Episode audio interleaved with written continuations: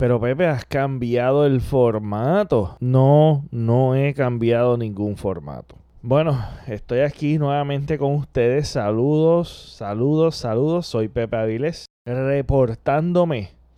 Hoy, miércoles, estoy, ¿verdad? Reportándome a los que me debo, a los gatillos míos que me escuchan. Bueno, otra semana más eh, y en mi canal de YouTube, obviamente, como le había dicho en el episodio anterior, eh, estoy haciendo básicamente un especial. Algo para mí muy importante por el hecho de que toca lo que es una fibra nostálgica para mí. Por el hecho de que utilicé como ejemplo a mi escuela David G. Faragut. Eh, lo utilicé como ejemplo para dar un enfoque a lo que está sucediendo, ¿verdad? Con los planteles escolares abandonados, que es una crisis real, ¿verdad? En nuestro país, que sucedió, el génesis de esto comenzó con la administración de Ricardo Rosello. Este, recientemente, ¿verdad? Nos enteramos de que Julia Kelleher se, se declaró culpable. Se declaró culpable. Y yo estoy casi seguro que al declararse culpable, eh, ¿verdad? Lo que va, a lo que busca es una condena bien eh, minúscula a todo el daño atroz que hizo, ¿sabes? Porque esto de cierre de escuelas nunca logró el objetivo de ahorrar dinero porque en Puerto Rico se puso una junta de control fiscal por la crisis económica que existe y buscando recortes, eh, una de las, ¿verdad? De las cosas que querían tocar era la educación. Entonces lograron, ¿verdad? Tocar la educación y todo lo que ocurrió fue un desastre, no se logró el cometido y vemos, ¿verdad? Cómo esto refleja una gran metáfora, como digo, en el documental que hice, eh, bastante personal. O sea, es una cosa. O estoy expresando anécdotas con mi amigo Phil sobre las diferentes anécdotas que nos acordamos en cada salón. Nosotros fuimos a cada salón como más memorable. llegamos tempranito, alrededor de las 9 ya estábamos allí y a las 12, 12 y media ya habíamos culminado de haber grabado todo eh, e ir a diferentes sitios dentro del plantel escolar. Obviamente se quedaron muchas cosas y en la edición también. No visitamos cada salón, pero sí fuimos, verlas puntualmente para estos diferentes salones que siempre es recurrente, ¿verdad? Hablar.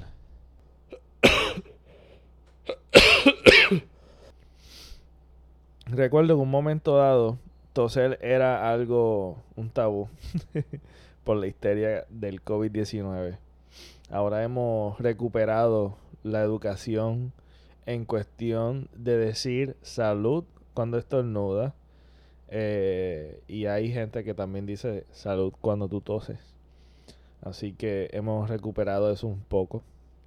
Me pareció importante, ¿verdad? Compartir algo que yo sé que mucha gente se va a identificar y se ha identificado. Y quiero, ¿verdad?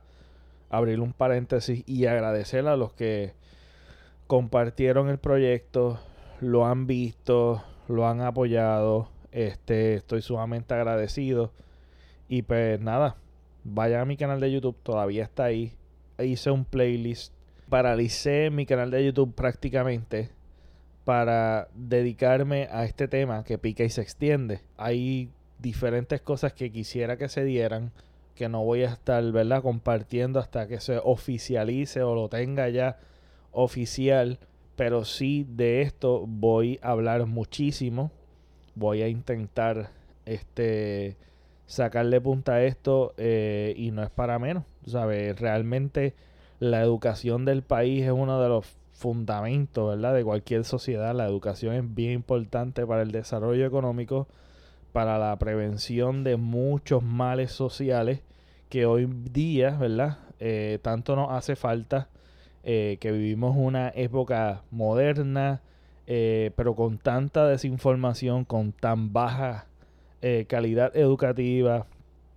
hay mucho, mucho, mucho por qué, ¿verdad? No tocar como sociedad y lastimar la educación.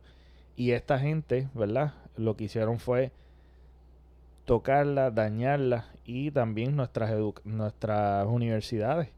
Nuestras universidades de, de la UPR, la universidad pública del país también es una de, las de las cosas que han sido lastimadas por esta crisis económica. Ha sido una lástima el ver que todas estas escuelas pasan a terreno para gente que tiene conexiones en el gobierno y los compran, eh, los compran a chavitos, eh, tú sabes. O sea, esto ha sido de verdad que un desastre completamente. En realidad la educación va más allá de los planteles escolares. Obviamente eso comienza desde el hogar, se va desarrollando, ¿verdad? En nuestro sistema educativo y es un ente de desarrollo económico, es un ente preventivo, es un, sinfín de cosas que, benefique, es beneficioso para una sociedad el cuidar lo que es nuestra educación. Gracias por estar en esta actualización de mi nuevo proyecto, un nuevo capítulo que abro y que abrí en la semana pasada con ustedes y lo compartí en mi canal de YouTube como Pepe Avilés. Y si me estás escuchando por primera vez, pues ahí tienes un catálogo grande y extenso. Pero te recomiendo que veas, ¿verdad? El documental, eh, veas las últimas cosas que he hecho y para que pues, puedas tener un contexto de lo que estoy hablando. Nada, espero que se hayan disfrutado esta conversación que tengo yo mismo, Pepe Avilés, con ustedes. Los veo. Hasta la próxima.